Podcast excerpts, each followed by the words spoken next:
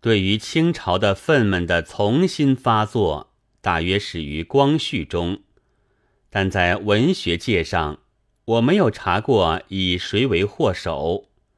太炎先生是以文章排满的骁将著名的，然而在他那求书的未改定本中，还承认满人可以主中国，称为克帝。比于迎秦的客卿，但是总之到光绪末年，翻印的不利于清朝的古书，可是陆续出现了。太炎先生也自己改正了刻地说，在再版的求书里，删而存此篇。后来这书又改名为简论，我却不知道。是否还是这办法？留学日本的学生们中的有些人，也在图书馆里搜寻可以鼓吹革命的明末清初的文献。那时印成一大本的有《汉生》，是湖北学生界的增刊，面子上提着四句集文选句，抒怀旧之积念。发思古之幽情。第三句想不起来了。第四句是朕大汉之天生，无古无今。这种文献倒是总要在外国的图书馆里抄得的。我生长在偏僻之区，毫不知道什么是满汉，只在饭店的招牌上看见过“满汉酒席”字样。也从不引起什么疑问来。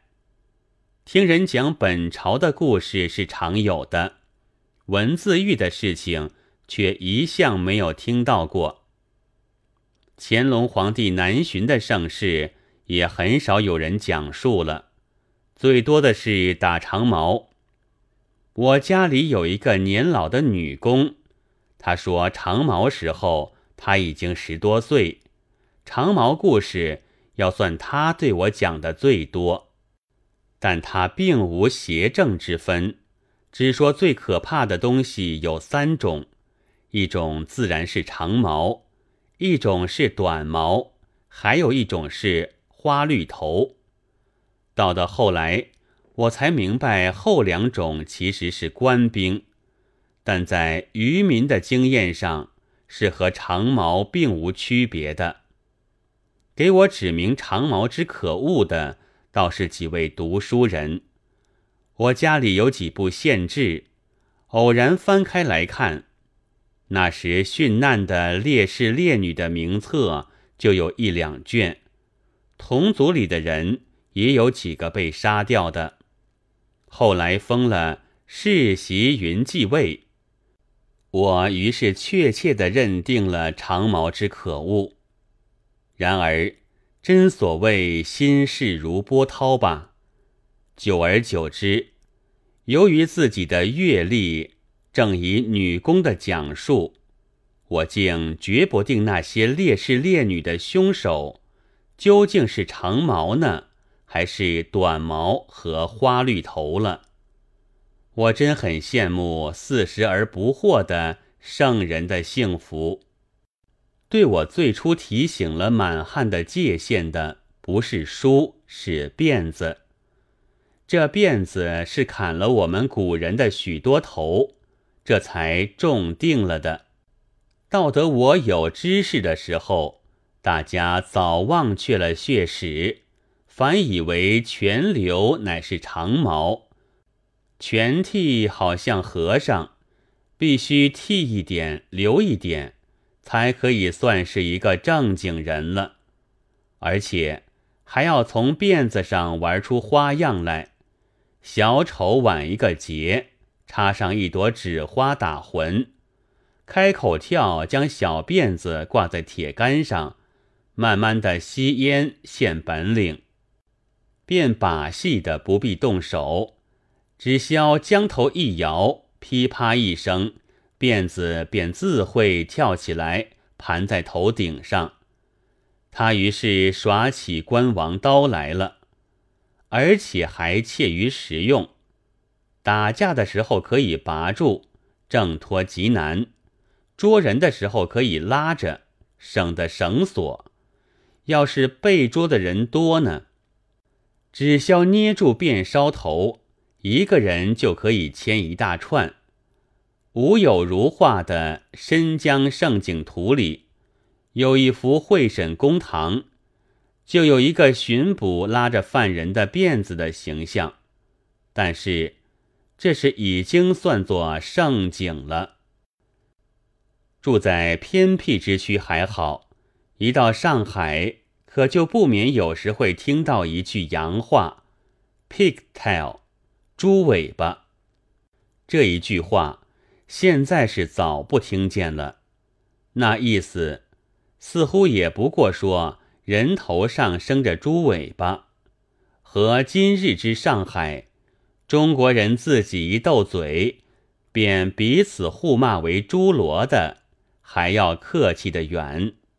不过那时的青年，好像涵养功夫没有现在的深，也还未懂得幽默。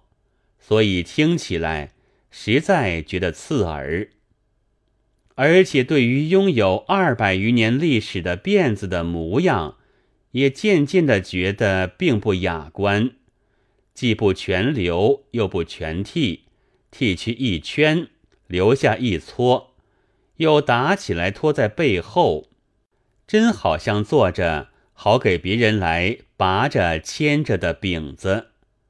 对于他，终于怀了恶感。我看也正是人情之常，不必只为拿了什么地方的东西，迷了什么司机的理论的。这两句奉关羽改为不足怪的。我的辫子留在日本，一半送给客店里的一位使女做了假发，一半给了理发匠。人是在宣统初年回到故乡来了，一到上海，首先得装假辫子。这时，上海有一个专装假辫子的专家，定价每条大洋四元，不折不扣。他的大名，大约那时的留学生都知道。做也真做的巧妙。只要别人不留心，是很可以不出岔子的。但如果人知道你原是留学生，留心研究起来，那就漏洞百出。夏天不能戴帽，也不大行；人堆里要防挤掉或挤歪，也不行。装了一个多月，我想，如果在路上掉了下来。或者被人拉下来，不是比原没有辫子更不好看吗？索性不装了。贤人说过的，一个人做人要真实，但这真实的代价真也不便宜。走出去时，在路上所受的待遇完全和先前两样了。我从前是只以为访友做客。才有待遇的，这时才明白，路上也一样的，一路有待遇。最好的是呆看，但大抵是冷笑恶骂。小则说是偷了人家的女人，因为那时捉住奸夫，总是首先剪去他辫子的。我至今还不明白为什么。大则只为里通外国。就是现在之所谓汉奸，我想，如果一个没有鼻子的人在街上走，他还未必至于这么受苦。假使没有了影子，那么他恐怕也要这样的受社会的责罚了。我回中国的第一年，在杭州做教员，还可以穿了洋服，算是洋鬼子。第二年回到故乡绍兴中学去做学监，却连洋服也不行了，因为有许多人是认识我的，所以不管如何装束，总不失为里通外国的人。于是我所受的无变之灾，已在故乡为第一。尤其应该小心的是，满洲人的绍兴知府的眼睛，他每到学校来，总喜欢注视我的短头发，和我多说话。学生们里面忽然起了剪辫风潮了，很有许多人要剪掉，我连忙禁止，他们就举出代表来诘问道：“究竟有辫子好呢，还是没有辫子好呢？”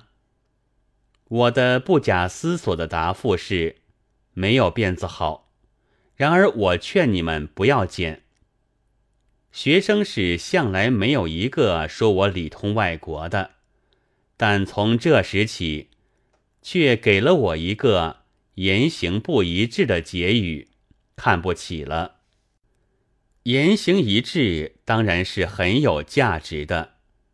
现在之所谓文学家里，也还有人以这一点自豪，但他们却还不知道，他们一剪辫子。价值就会集中在脑袋上。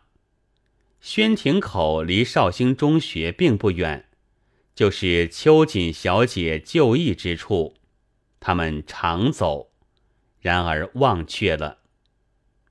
不亦快哉！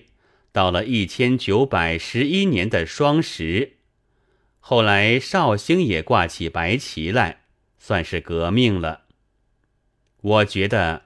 革命给我的好处最大、最不能忘的，是我从此可以昂头露顶，慢慢的在街上走，再不听到什么嘲骂。